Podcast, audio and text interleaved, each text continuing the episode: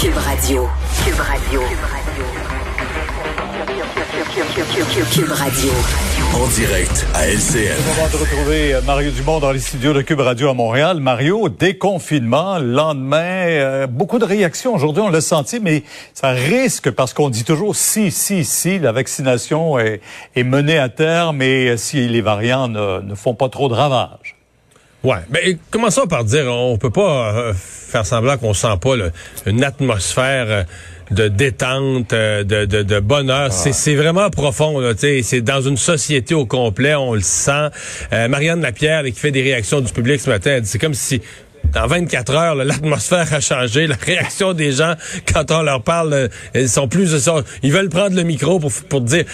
Il y a vraiment quelque chose de profond de, de transformer. Ceci dit, euh, ce matin, je recevais le docteur Arruda, euh, puis là, ben, il, dit, ce, fameux, c'est beaucoup la question des, des, des, changements de couleur, là, des zones. Euh, mhm. tout le monde au orange au 31 mai, tout le monde au jaune au 14 juin, puis tout le monde au vert au 28 juin.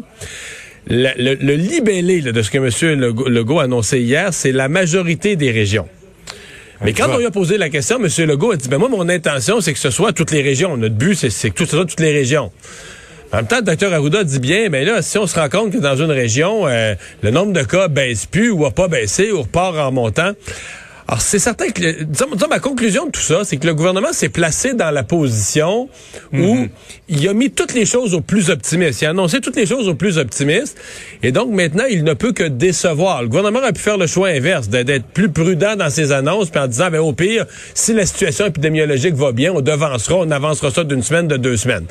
Donc, croisons-nous les doigts.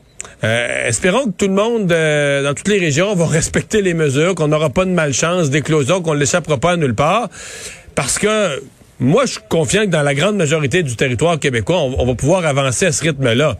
Mais tu sais, s'il faut prendre une région puis la, décrocher du train, toi, on te met sur le côté pendant quelques semaines, puis on, te raccrochera, tu, tu rembarqueras dans le train un peu plus tard, euh, les gens de cette région-là vont la trouver plate, là. Euh, si les euh, si les mesures avaient été euh, trop restrictives encore, je pense que les gens avaient déjà commencé à déconfiner. Ben, ça. Mais d'autre part, ce plan-là, qui est assez précis, est salué par de nombreux experts aujourd'hui en disant, quand même, là, c'est c'est précis, on sait vers quoi on va. C'est à nous maintenant de faire notre part et respecter les consignes et la vaccination. On va parler de, de festival parce que ça aussi, ça a rapport avec tout ce qu'on va vivre au cours des prochaines semaines.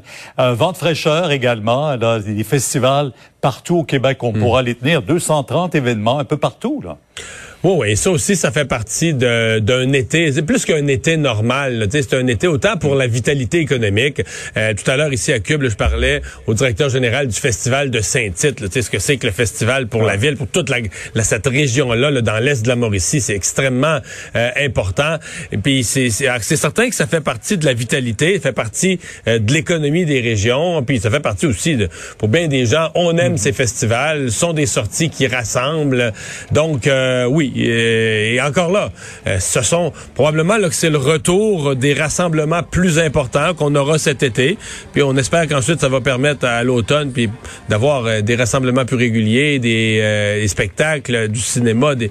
Mais on, on va le reprendre avec, disons, toujours la, la, en se croisant les doigts, en espérant que la vaccination fasse son effet, euh, que les variants nous joueront pas de tour. Mais c'est ça aussi, c'est une nouvelle, on l'a senti, une nouvelle qui donne une vraie bouffée euh, d'air frais dans, toutes les régions. Ouais. Euh, maintenant, reconnaître au Québec le droit de modifier la Constitution concernant les modifications apportées à la loi 101 vaut à Justin Trudeau des critiques sévères dans le Canada anglais. C'est drôle, Pierre, parce que le Canada anglais avait peu réagi à l'annonce de, François mhm. Legault euh, euh, sur la langue, puis l'inscription dans la Constitution canadienne de du Québec comme nation, puis de, dans la, langue française comme langue de cette nation. Puis, et c'est plus la réaction de Justin Trudeau qui a dit, ouais, ben là, nous, on pense que le Québec a le droit de faire ça. C'est ça qui fait sursauter au Canada anglais. Euh, il y a même une chroniqueuse qui a dit, bon, Justin Trudeau, faut pas, j'espère que son père voit pas ça. Sous-entendu que son père, lui, aurait jamais laissé passer une affaire comme celle là. Euh, des chroniqueurs qui disent que, bon, euh, euh, on laisse tomber les droits de la minorité anglophone au Québec. Alors, ça va être intéressant parce que tous les partis fédéraux vont devoir le se remouiller là-dessus à la veille d'une élection mhm. au Québec.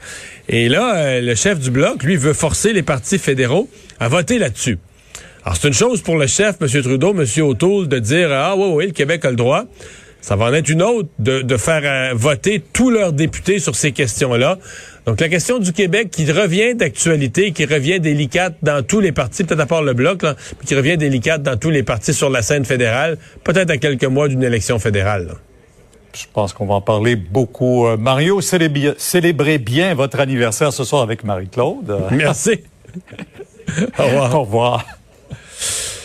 Alors, euh, Alex, euh, ben, euh, on savait que l'en- l'entreprise coloniale, l'entreprise de pipeline coloniale, dont le pipeline avait été hacké par des pirates informatiques, on savait qu'ils avaient payé. Là. On avait compris entre les lignes qu'ils avaient payé pour débloquer leur système, mais là, on en sait plus. Ouais, c'était une rumeur qui planait déjà depuis un bout, mais aujourd'hui, ça a été confirmé par le patron donc des oléoducs Colonial Pipeline, Joseph Blount, dans une entrevue qu'il a fait avec le Wall Street Journal. Il a dit qu'il a autorisé, le bel et bien autorisé, le versement d'une rançon de 4,4 millions de dollars aux pirates informatiques qui avaient piraté donc le, le- le- les pipelines, la compagnie, euh, début mai, le 7 mai pour être précis. Euh, Puis il s'est défendu de cette décision-là parce que c'est une décision qui est très controversée. hein, parce Ouais, qu'on- parce que si tu payes les pirates, euh, je veux dire, euh, c'est assez tentant pour tous les autres pirates de dire, ah ben, tabarouette, on peut, on peut savoir 4 millions en faisant un petit coup informatique, là. Ben, c'est exactement en fait la même politique. On, on ne négocie pas avec les terroristes, là, disons-le, là, de- au niveau des gouvernements, c'est la même chose. Euh, pour l'instant, il a pas dit, par contre, de quelle manière ils ont négocié, si c'est revenu grâce au paiement de la rançon? On le sait pas tout ça. Ce qu'on sait, euh, ce qu'on sait pas non plus, c'est comment ça a été payé. Il y a beaucoup de sources. Eux demandaient d'être payés en bitcoin, hein. Il y a beaucoup de sources qui disent que ça aurait été payé en Bitcoin parce que c'est voire in- presque impossible de tracer, De retracer, hein, de retracer des bitcoins. À ce moment-là, on en parlait tout à l'heure à la Chine qui craignent eux que ce soit lié à des activités criminelles justement. Il semblerait que ce soit le groupe de cybercriminels DarkSide selon la police américaine qui serait responsable de cette attaque-là.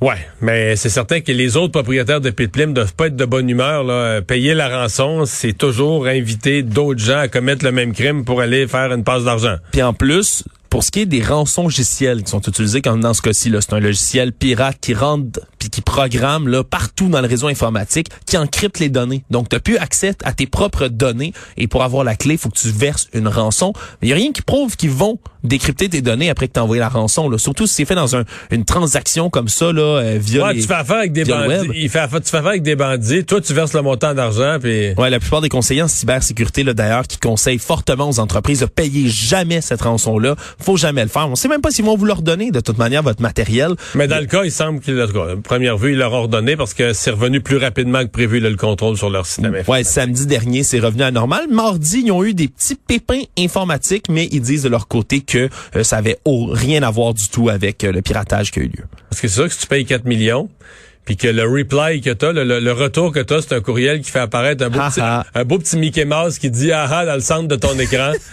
tu, Ouais, c'est disons, vrai. disons que tu commences à tu commences à stresser dans ce niveau-là, mais c'est c'est vraiment une, une grosse menace là, le piratage comme ça là, de rançon logiciel. là. ça attaque de plus en plus d'entreprises. Merci Alex, merci à vous d'avoir. Bonjour, bonne fête des ballons, avec des petits on a fait que le bon, gars, là,